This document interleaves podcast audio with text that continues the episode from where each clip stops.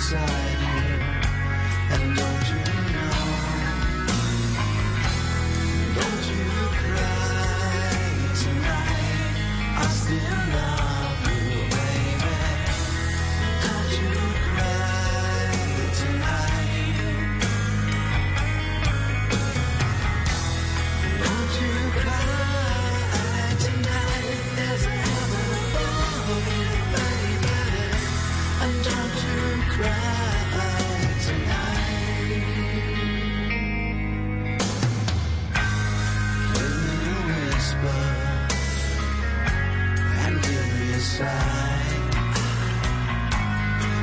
me a kiss before you tell me goodbye. Don't you take it so hard now, and please don't take it so bad. I'll still be thinking of you, and the times.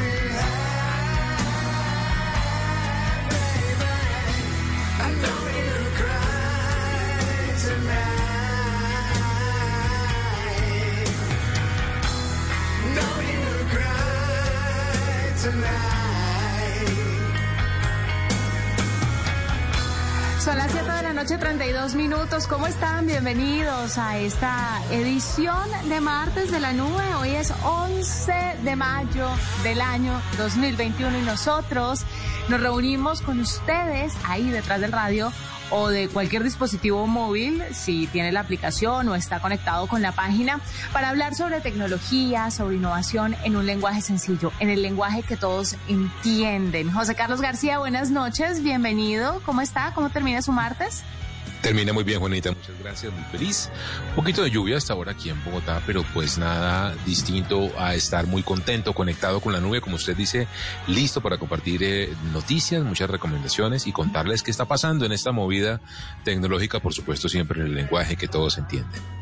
José Carlos, ayer dejamos ahí en el tintero algunos temas a tratar el día de hoy. Uno de ellos es que Facebook se encuentra con más obstáculos. Esta vez en Estados Unidos que piden que abandone la idea de un Instagram para niños. Usted había contado algo eh, respecto al tema, pero funcionarios de Estados Unidos están expresando la preocupación por este impacto social que podría tener Instagram para niños. Le dicen a Facebook palabras más, palabras menos. No creemos que ustedes puedan garantizar la seguridad de los menores de 13 años en una red social. Pero además de eso, no creemos que los niños estén listos para subirse a una red social que esté hecho hecha o diseñada para ellos, menos una como Instagram. Dicen que Messenger Kids, que es una aplicación que tiene Facebook y que está diseñada específicamente para los más chiquitos, tiene algunas fallas y que es muy vulnerable a ataques y también a que adultos se cuelen por ahí y empiecen a hacer de las suyas. Y que por esa razón no es pertinente abrir una red social exclusiva para menores de 13 años, José Carlos. Ya el gobierno de los Estados Unidos está diciendo no, no y no. Y bueno, Facebook tendrá que ver si se sale con la suya o desiste, ¿no? No sé qué, qué tan ¿Qué tanto puedan echar para atrás una noticia que, bueno, yo no creo que se haya anunciado oficialmente, ¿no? Esos fueron rumores que empezaron a correr. Eso es lo bueno de pues echar a correr los rumores y luego salir a decir, ah, pero yo no he hecho nada. La noticia la comentamos acá, Juanita. Recuerde que ellos habían hablado ya de cómo sería ese eh, Instagram Kids que iba a tener como dos versiones, uno para niños chiquitos, de, si no me falla la memoria, de 7 a 9 y una versión como de niños de 10 a 12 o de 9 a 12 o 9 a 13 años. Era la idea, porque Instagram se puede usar, o lo que dice la política de uso es que de 13 años en hacia arriba. hacia adelante. Eh, y yo también, y lo comentábamos, de hecho usted y yo tuvimos aquí una charla muy chévere sí. de, de, si era válido o no, yo me paraba en que no, a Facebook no hay que soltarle un chino ni, locos.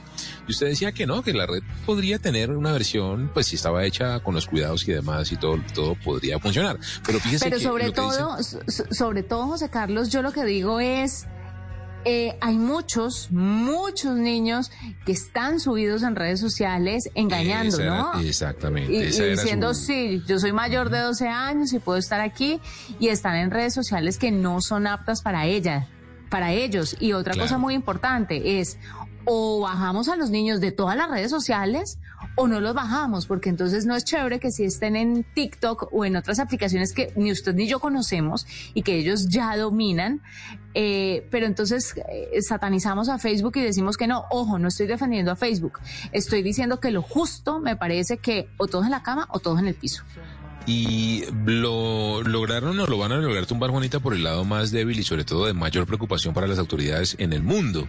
Y es garantíceme usted que listo, monta una red social para niños, garantíceme que ahí no van a entrar adultos que puedan hacer grooming, que es como lo que usted acaba de explicar Juanita, pues que se disfrazan como niños y terminen haciendo cualquier cantidad de barbaridades, cosa que es real, que hay casos verídicos muy cerca de nuestras familias, de hecho, en los colegios de niños que terminan engañados por adultos en ambientes eh, supuestamente exclusivos para ellos. Así que yo creo que la discusión ahí se va a zanjar.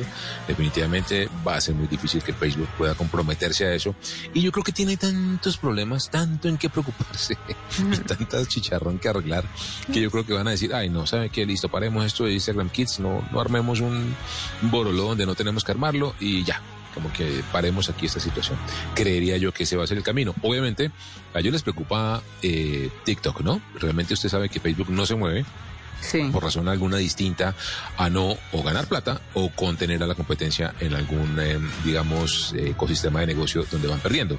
Y ahí TikTok les está ganando muchísimo esa audiencia juvenil, preadolescente, y eso les preocupa y por eso quieren entrar de alguna manera ahí. O sea, yo estoy con usted que ellos van a buscar después por dónde se meten, pero no van a querer cederle a TikTok ese camino. Yo no sé si usted sabe, le pregunto, yo no tengo ni idea si Facebook tiene como una sección o una división exploratoria de otras aplicaciones. Mire, créeme, créame que he estado hablando con muchas personas que están con hijos adolescentes en casa y me dicen TikTok, eso es para viejos.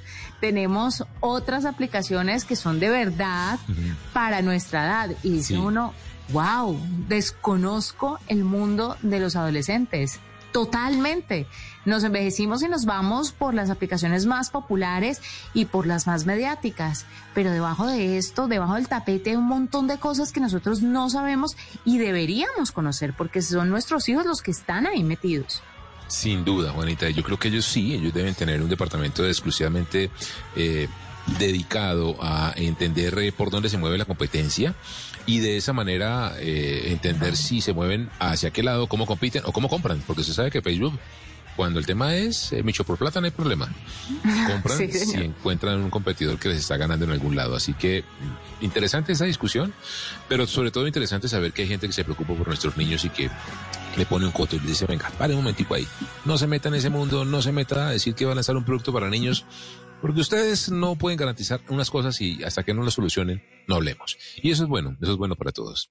Sin duda.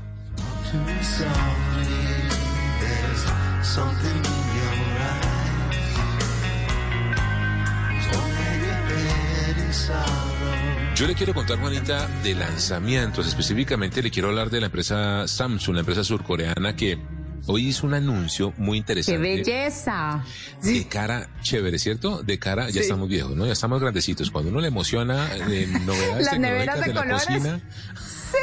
En la cocina, uno ya está. Se nos cayó la cédula. Se nos cayó la cédula. Pero, pero en serio que es muy chévere, Juanita, por contándole a nuestros oyentes, eh, porque acaban de ampliar un concepto que ellos tenían exclusivamente en una línea de neveras que se llama, o se llama Bespoke eh, Bespoke es una eh, línea, como comenta Juanita, mm, de neveras, pues por supuesto muy tecnológicas, conectadas, con una gran cantidad de tecnologías internas de sanitización, de seguridad, también conectadas a Internet y por supuesto en el concepto de hogar inteligente. Y ese concepto lo han ampliado a todas las líneas eh, de electrodomésticos que maneja la marca. Estamos diciendo que Bespoke ahora se amplía eh, bajo ese concepto a lavavajillas, aspiradoras, eh, filtros de aire, hasta grifos, llaves para la cocina, hornos, ya dije lavadoras, lavadoras de platos, mejor dicho, todos los electrodomésticos de un hogar bajo una misma línea y concepto tecnológico, por supuesto conectados bajo el Internet de las Cosas a la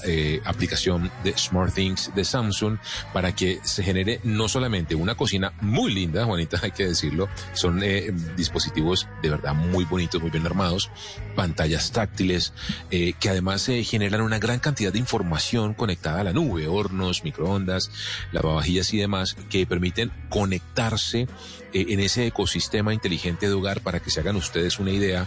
La inteligencia artificial va a empezar a entender qué tipo de alimentación tiene usted eh, a partir de lo que usted cocina, lo que guarda en su nevera, qué tanto eh, lava al respecto, cómo cocina, y eso le va a generar todo un ecosistema de, de primero de salubridad y cuidado y también eh, de bienestar para la familia y el hogar y demás. Así que esto es la entrada de frente, Juanita, a un ecosistema de inteligencia artificial a partir de lo que Samsung quiere hacer con Bespoke. Hay que decir que esto es caro y es... Domótica pura. Fantástico. Domótica, robótica. Van a empezar por los Estados Unidos, por Corea, por supuesto, pero con toda seguridad y conociendo la velocidad comercial de Samsung, que usted y yo sabemos que es brutal, muy pronto va a empezar a llegar todos estos dispositivos integrados al ecosistema SmartThings a Colombia y a esta región del mundo. Pero vea, Juanita, tecnología de todo, no solamente pues conectadas eh, en la nube y demás, sino también eh, tecnologías en sí mismo de cada, de cada producto. Es decir, que por ejemplo, eh, no sé, hay un air dresser que es como un armario que cuida la ropa, la refresca, la desinfecta, la plancha, eh, la mm, eh, aspiradora robótica es una cosa loca. La aspiradora robótica le quiero contar. A mí, a mí me gustó mucho lo de la llave inteligente, o sea, la, el grifo. Me parece maravilloso porque en una época donde tenemos que cuidar nuestros recursos, pues bueno, que la tecnología se una a eso en los hogares, eh, de verdad es fantástico. Y la gente todavía utiliza unos métodos rudimentarios. Sí, purifica el agua. Exactamente, purifica el agua, la va a poder controlar usted con la voz, así que sírvame agua a, la llave. O sea, esto, mejor dicho, una locura. a los que nos gusta la tecnología, por supuesto, nos pone los pelos de punta de la emoción y a quienes eh, van a poder disfrutar de estas tecnologías, por supuesto, van a encontrar todo un ecosistema conectado de purificación de aire que tiene, como le digo, Juanita, ese concepto en el medio de no solamente eh, equipos muy bien conectados, muy inteligentes, que generan inteligencia, información y machine learning alrededor de una familia, eh, sino que pues también traen mucho bienestar y ahorro, como usted dice, eh, así que yo realmente también estoy muy contento por lo que hace Samsung. Esperemos que muy pronto estén aquí en Colombia y que yo sé, Juanita, que si la billetera nos diera a usted a mí, mañana compraríamos una cocina de estas totalmente integrada. Pero de aquí a que lleguen, yo creo que podemos, ¿no? A por eso. Sí, metámonos a invertir en en 36 cuotas, 36 cuotas por ese horno y vamos comprando de aparatico en aparatico, claro que sí. Sí, en 36 cuotas me queda como pesado, pero si me lo deja 54 de una. 54 cuotas, perfecto. Nos vamos por ahí, Juanito, y por supuesto le preguntamos, así como estamos usted y yo antojados, le preguntamos a nuestros oyentes en Arroja la Nube Blue en Twitter, oiga, ¿cuáles de estos electrodomésticos inteligentes conectados le gustaría usted tener en su casa? Aspiradora robótica, 46%. Nevera con pantalla conectada a internet. Hay que decir además, bonita, que estas neveras pues tienen cámaras internas, lee los códigos de barras, usted puede estar en el mercado y dice, oiga, tengo leche, no tengo leche, me, me conecto con la aplicación, activo la bueno, cámara. Bueno, pero desde la desde la Family Hub ya teníamos una, una probadita de lo que es una nevera inteligente, que es una maravilla. Esas neveras 30% le gustaría tener a la gente que ha contestado la encuesta aquí en arroba la nube blue. Lavadora wi Wi-Fi también espectacular, 20%. Otro, el casi 4%. Mucha gente habla de sistemas de alarma, de sistemas eh, conectados de cámaras de seguridad. Bueno, los vamos a estar leyendo, Juanita, de verdad. Muy antojados y sobre todo muy esperanzados porque además, por supuesto, hoy habla Samsung, mañana hablarán otras marcas y esto se pone chévere porque la competencia trae eso, trae más innovación, más oportunidades, más oferta, exactamente, para todos. Así que muy conectados con la nube porque les seguiremos contando qué opina la gente sobre estos eh, electrodomésticos conectados, esta cocina inteligente, Internet de las Cosas, que ya está aquí a la vuelta de la esquina.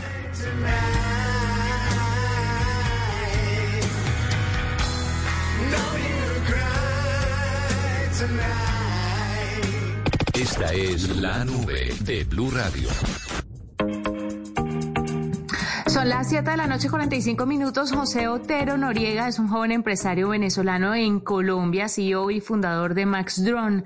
Resulta que en Barranquilla se pretende implementar un plan piloto con drones para la entrega de medicamentos. José nos va a contar cómo va eso y qué tan efectivo puede llegar a ser. ¿Por qué pensaron en los drones? ¿Por qué Barranquilla? José, bienvenido a la nube. Hola Juanita, hola a todos los oyentes. Eh, bueno, de antemano gracias por la oportunidad y, sin duda el tiempo es muy importante y agradezco y con mucho cariño eh, les valoro eh, esta invitación.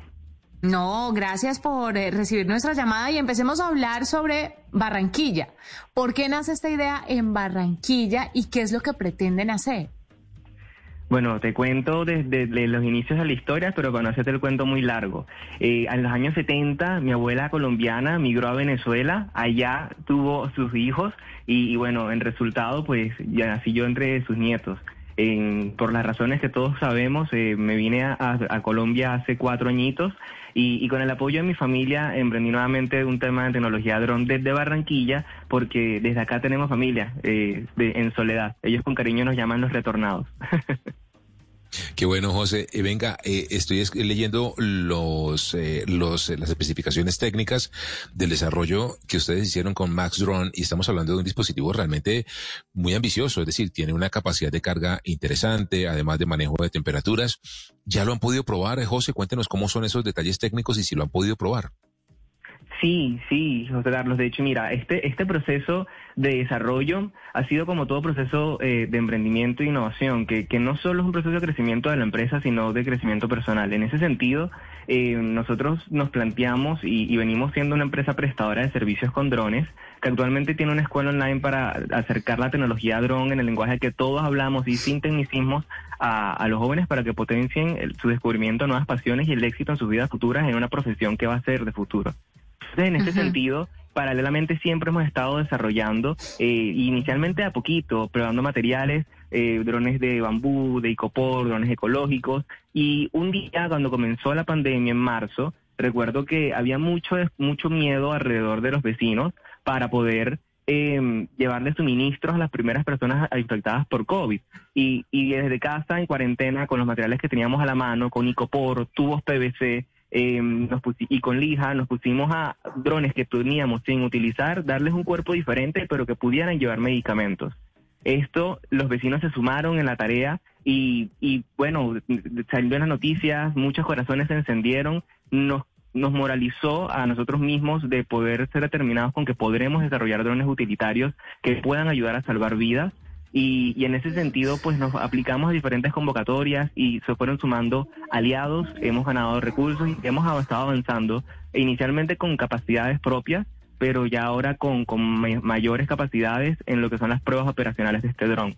Este dron tiene la capacidad de transportar medicamentos y suministros esenciales para la vida en, en, capacidad térmica refrigerada en sus capacidades de carga, hasta de 3 a 4 kilos de carga, y se plantea que en cumplimiento con el, la aeronáutica civil y su reglamentación en las operaciones con drones, eh, se mantenga dentro de la clase que más viabilidad operacional tiene para que en este sentido la aeronáutica nos pueda acompañar y certificar las primeras rutas que estaremos desarrollando este plan piloto. José, ustedes hablan en principio de medicinas, pero o, o medicamentos. ¿Qué pensar de, de las vacunas, por ejemplo? ¿Qué tan difícil lo ven? También es una gran oportunidad, eh, sobre todo porque este eh, vector de carga eh, lo, lo, hemos utilizado o llevado a dos sectores operacionales. El primero es aquella entrega de un punto A a un punto B y es una operación que es preestablecida, es decir, llega a una clínica y son medicamentos a clientes diferenciados y de alto valor. Esto para que sean aplicados en clínica, en sitio por personal médico autorizado. Ahora, la segunda línea de operación por este tipo de dron es aquella donde los vuelos no son planificados, son realizados en un rango visual del operador, es decir, del piloto que lo está llevando con asistencia en cámara. ¿Esto para qué? Para agregar valor ya no en el otro servicio que es eh, los tiempos, menores costos y mayor efectividad en la entrega, sino en la superación de obstáculos, donde está el valor agregado, ya que este puede utilizar, por ejemplo, en casos en los que están comunidades aisladas porque se cayó un puente, eh, porque hubo un área aislada por conflicto, cosa que es muy común en Colombia y que por catástrofes naturales o generadas por el humano, pues se van, van a seguir eh, incrementándose y este dron tendría la posibilidad de conectar por puentes aéreos las necesidades que se tengan. José, bueno, pues José, gracias por estar con nosotros, por contarnos un poquito sobre este proyecto. Esperamos que, que de verdad le vaya muy bien, que logren expandirlo y que lleguen a otras regiones del país porque está maravilloso.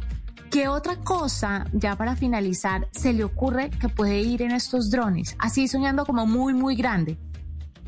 Bueno, a nosotros nos encanta inspirarnos en, en, en, Henry Ford y en, personajes de esta, de esta forma que, por ejemplo, Henry em, comenzó a fabricar y se planteó a fabricar carros cuando no existían carreteras. Sin duda hay muchos retos que estamos abordando eh, y que tal vez los pueden ser muy lejanos y muy complejos, pero que en alianza podemos potenciar las posibilidades de lograr y superar esos retos con nuevas soluciones. En ese sentido, en este proyecto está involucrado eh, la Universidad de la Costa, Javi Droguerías, que es una, eh, pues, eh, una empresa farmacéutica de la ciudad de Barranquilla, y Sinergia Logística, que es una empresa tradicional de logística. Ellos todos han identificado una oportunidad en esta tecnología y el primer paso que estamos dando en, en el entorno operacional de Barranquilla, en un entorno urbano, se plantea que sea para iniciar esta tecnología mediante la emergencia, mediante el uso de salvar vidas pero estos resultados nos van a dar la información necesaria para escalar estas soluciones y que podamos llegar rápidamente, más de lo que esperamos, a ese imaginario ideal que tenemos todos de que un dron llegue a nuestras casas eh, o a nuestras ventanas y, y traiga todo suministro que necesitemos.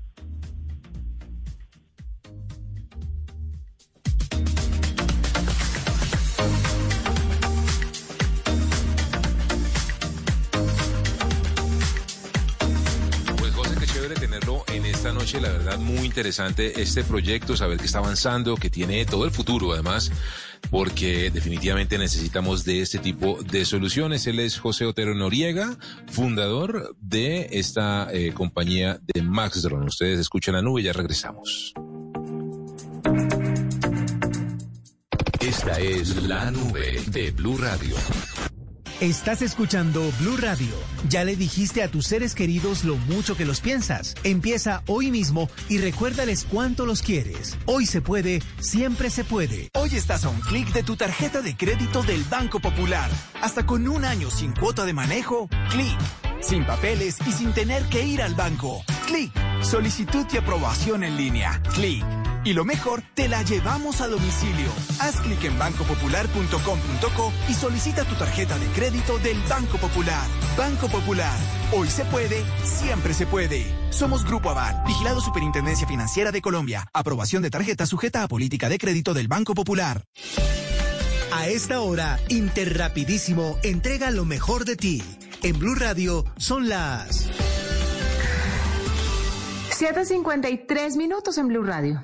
Nos sentimos orgullosos de seguir entregando lo mejor de Colombia, su progreso.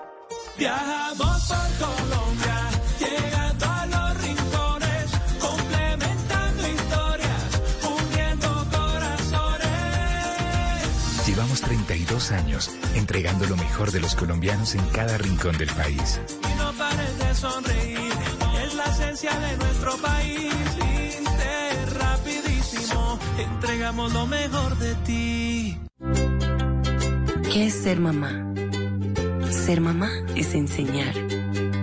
Es ser el centro, el comienzo y el final de la familia.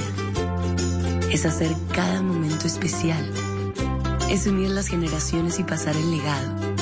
Tal como hace mucho tiempo, ella te lo pasó a ti. Super Arepa. La harina para hacer arepas de las super. Trabajamos pensando en usted.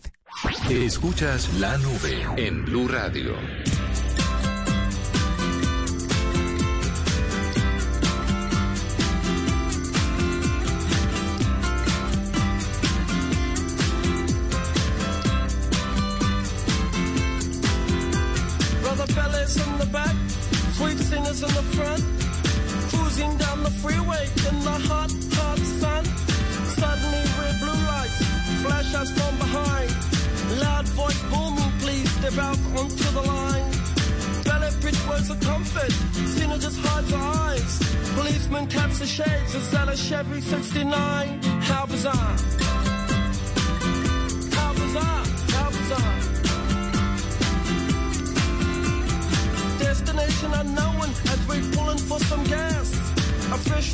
Poster reveals a smile from the pack.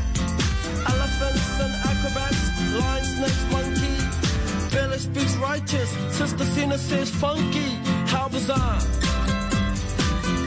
How bizarre, how bizarre.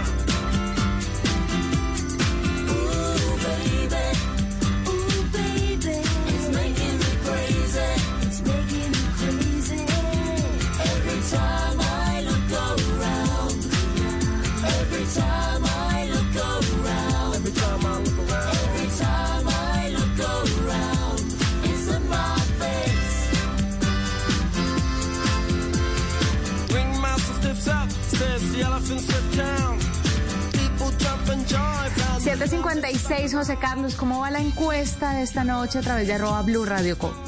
Le hemos preguntado, eh, Juanita, a nuestros oyentes aquí en la nube, eh, ¿qué tipo de electrodomésticos inteligentes, de esos que se conectan ahora a la red Wi-Fi y que hacen del hogar inteligente, les gustaría tener en casa?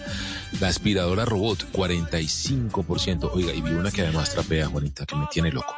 45% aspiradora robot, nevera con pantalla Yo conectada tengo a una, yo tengo una.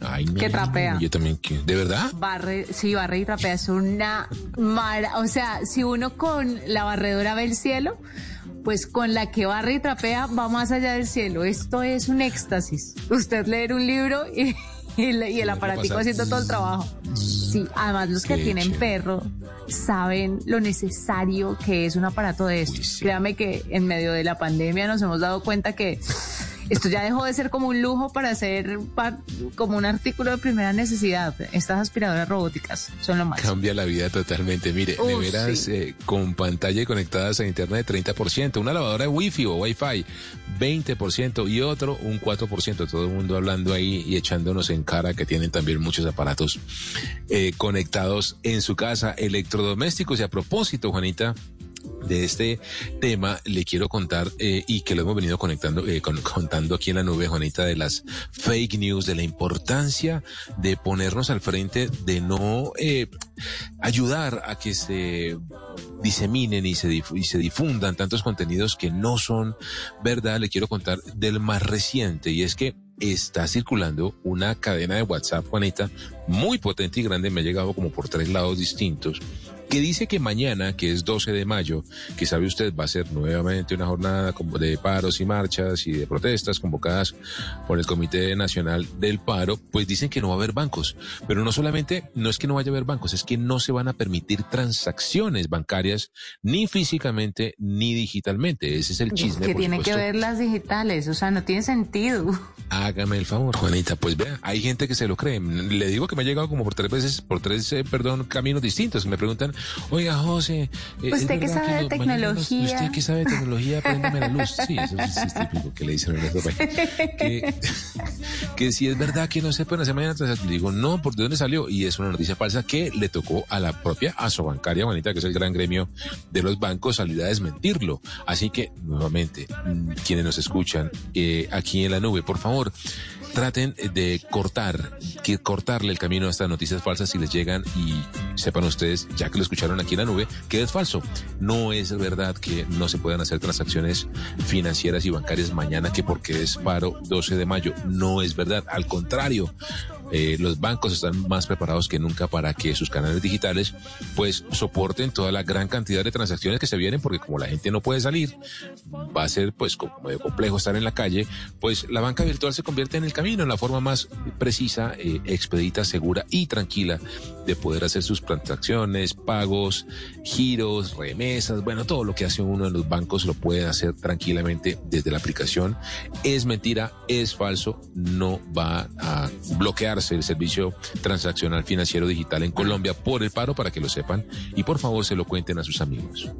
Muy importante aclaración, José Carlos, y ya que usted habla de plata, eh, de bancos, hablemos de cuánto le puede estar entrando a un creador de contenidos en YouTube, porque esta plataforma, propiedad de Google, anunció hoy un fondo de 100 millones de dólares para pagar a los creadores de contenidos de shorts.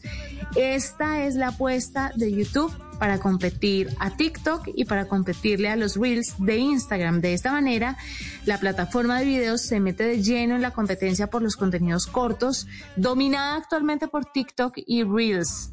El fondo de Shorts es solo el primer pase o el primer paso, perdón, en este viaje para construir un modelo de monetización a plazo, a largo plazo, pues, en YouTube. Pero imagínese que a partir de, pues, de este momento y, y del próximo año va a poder eh, empezar a ganar bastante plata con YouTube.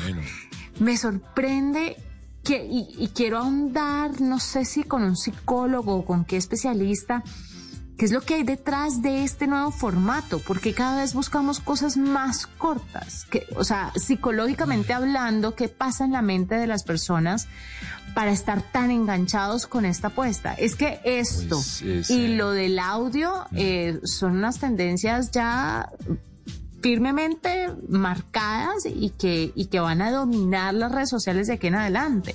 Y por mi labor, Juanita, eh, encargado de temas digitales en medios de comunicación, le puedo decir que eh, en la trastienda lo que vemos es que hay dos grandes tendencias. Por un lado, esta de YouTube, eh, con el tema de videos cortos, con TikTok, Shorts, eh, bueno, todos estos videos verticales, muy cortitos, que, que es una tendencia. Pero por el otro está Facebook, al contrario, eh, tratando de llevar a una tendencia de videos eh, horizontales de más de tres minutos es una tendencia completamente contraria. Entonces, cuando uno produce contenido para estas plataformas, pues tiene que tener como esa visual de decir y demás. Pero yo también tengo la misma pregunta que usted. De verdad que no le tengo respuesta. También me inquieta muchísimo saber por qué un gigante Google va por un lado y el otro gigante va por otro. Así que es bien Bueno, pero es que Facebook eh, tiene Reels, ¿no? Es que no apartemos a Instagram de Facebook. Y a mí me parece Sí. que Facebook es una red social ya un poco envejecida, ¿no? Entonces, eh, las personas, el target de Facebook en este momento es un target totalmente diferente al de Instagram y mucho más eh, al de TikTok. Entonces, Sí, tal cual, tal cual. Aunque yo me gasto mis horitas viendo TikTok. Ese TikTok, usted es un Dios caso aparte. Ese TikTok, Dios bendito, usted arranca a decir, bueno, ya después de estos 15 minutos, 15 minutos, mi amor, lleva una hora ahí. Yo no puedo, no, no, no pude, lo tengo cerrado, no, no puedo con esa red social, no, no la entiendo. Hágale a los reels entonces, Juanita, en su Instagram, que es tan potente y tan chévere, pues métale a los reels ahí que yo estoy seguro que se va a empezar a enamorar de ese formato de videos cortos, que es muy chévere. Reels me ver, además, es una buena noticia lo que usted comenta de la monetización, volviendo al punto de la nota, de- del comentario que usted hace y de la, de la noticia que nos cuenta, porque recuerde que eh, YouTube bajó un montón la monetización de los youtubers, de hecho se quejaron muchísimos, y que vuelva otra vez a subir con, con shirts, pues bueno, chévere, yo creo que al final de la historia es una industria creciente, la producción de contenido en digital, eh, que hay que, bueno, nos gusten o no, uno siempre sigue al que le gusta, así que es muy chévere que les paguen y les vaya bien porque pues eso genera más economía digital, más gente ganando platita, haciendo buen contenido para, para las redes. Así es, José Carlos. Ocho, tres minutos, nos vamos con Miguel Garzón, porque Miguel hoy nos va a hablar de un videojuego, eh, pero es un fenómeno este videojuego. Pero además, también nos va a contar Miguel algo muy importante, y es cómo las consolas se han visto afectadas por culpa de la pandemia y este juego que rompió récord en ventas en solo cuatro días. Pues le damos la bienvenida a porque hoy es martes de videojuegos aquí en la nube. Si alguno de estos sonidos te hace desear tener un control en la mano, vas a querer saber más. Ahora en la nube, Miguel Garzón toma el control. Hola a todos, muy buenas noches. Pues así es, Resident Evil Village se convirtió en el título de más rápida venta de esta franquicia de juegos traída por Capcom. Según anunciaron desde la compañía, en tan solo cuatro días, el juego que fue lanzado el pasado 7 de mayo alcanzó la cifra de 3 millones de juegos vendidos. Así, el juego entonces comparte el primer puesto con Resident Evil 6, que fue lanzado en el año 2012 y el cual, de igual forma, vendió 3 millones de copias en sus primeros cuatro días. Sin embargo, pues hay que recordar que en ese momento no había pandemia, un hecho muy importante que hace que este éxito de Resident Evil Village sea aún más notorio. Por otro lado, ya se han venido conociendo más detalles del DLC de Assassin's Creed Valhalla que se va a llamar The Growth of the Druids o La Furia de los Druidas, en el que el jugador tendrá que superar una nueva aventura en Irlanda y luchar contra inclusive hombres lobo, según lo hemos visto en las primeras imágenes promocionales de esta expansión del exitoso juego. En esta travesía, Eivor, que es el o la protagonista, dependiendo de lo que escoja el jugador, tendrá que luchar contra los hijos de Danu, un misterioso culto druídico que parece aprovechar el antiguo poder de los dioses irlandeses para hacer de las suyas. Este DLC pinta muy bien, sale a la venta el 13 de mayo, va a pesar 12 gigas y media y va a costar alrededor de 25 dólares, o sea, unos 80 mil pesos. Hablemos ahora de consolas porque desde su lanzamiento en noviembre pasado la PlayStation 5 ha enfrentado problemas de stock en todo el mundo y no parece que esto se vaya a solucionar por lo que queda de este año y parte del próximo, porque según recientes reportes los directivos de Sony dicen que la falta de stock de esta consola es posible que se extienda hasta al menos el próximo año. Hay que mencionar que la falta de existencias de la nueva generación de consolas, no solamente de PlayStation, sino también de Xbox, ha sido un factor definitivo en la venta de estos nuevos aparatos. Y hay que ver también por qué la pandemia ha tenido mucho que ver en este fenómeno. Y cerramos con unos lanzamientos porque Asus mostró sus más recientes portátiles para gaming llamados los ROG Zephyrus S17 y Zephyrus M16 que fueron revelados además con una nueva línea de accesorios de moda ROG que se va a llamar Slash. Estos laptops vienen de una vez con un procesador Intel Core i9 de 11.900 Hz de onceava generación y otras características que vamos a contarles más adelante. Arroba la nube blue. Arroba blue radio com. Síguenos en Twitter y conéctate con la información de la nube.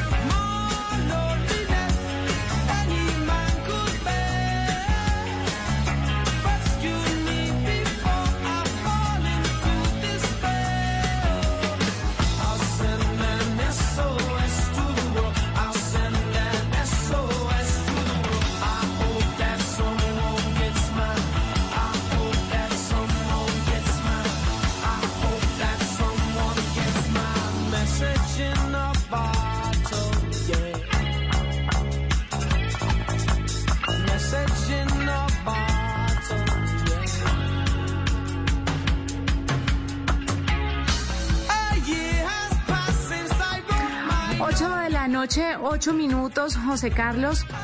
Usted se imagina. Bueno, usted y yo que estamos en radio, sabemos lo, la importancia, yo creo que la gente de pronto afuera lo intuye, pero los que trabajamos en esto sabemos la importancia de la voz. eh, y no tiene que ser la más linda, la más melodiosa, pero sí que transmita. Hay, hay gente con unas voces increíbles, pero en realidad no transmiten mucho.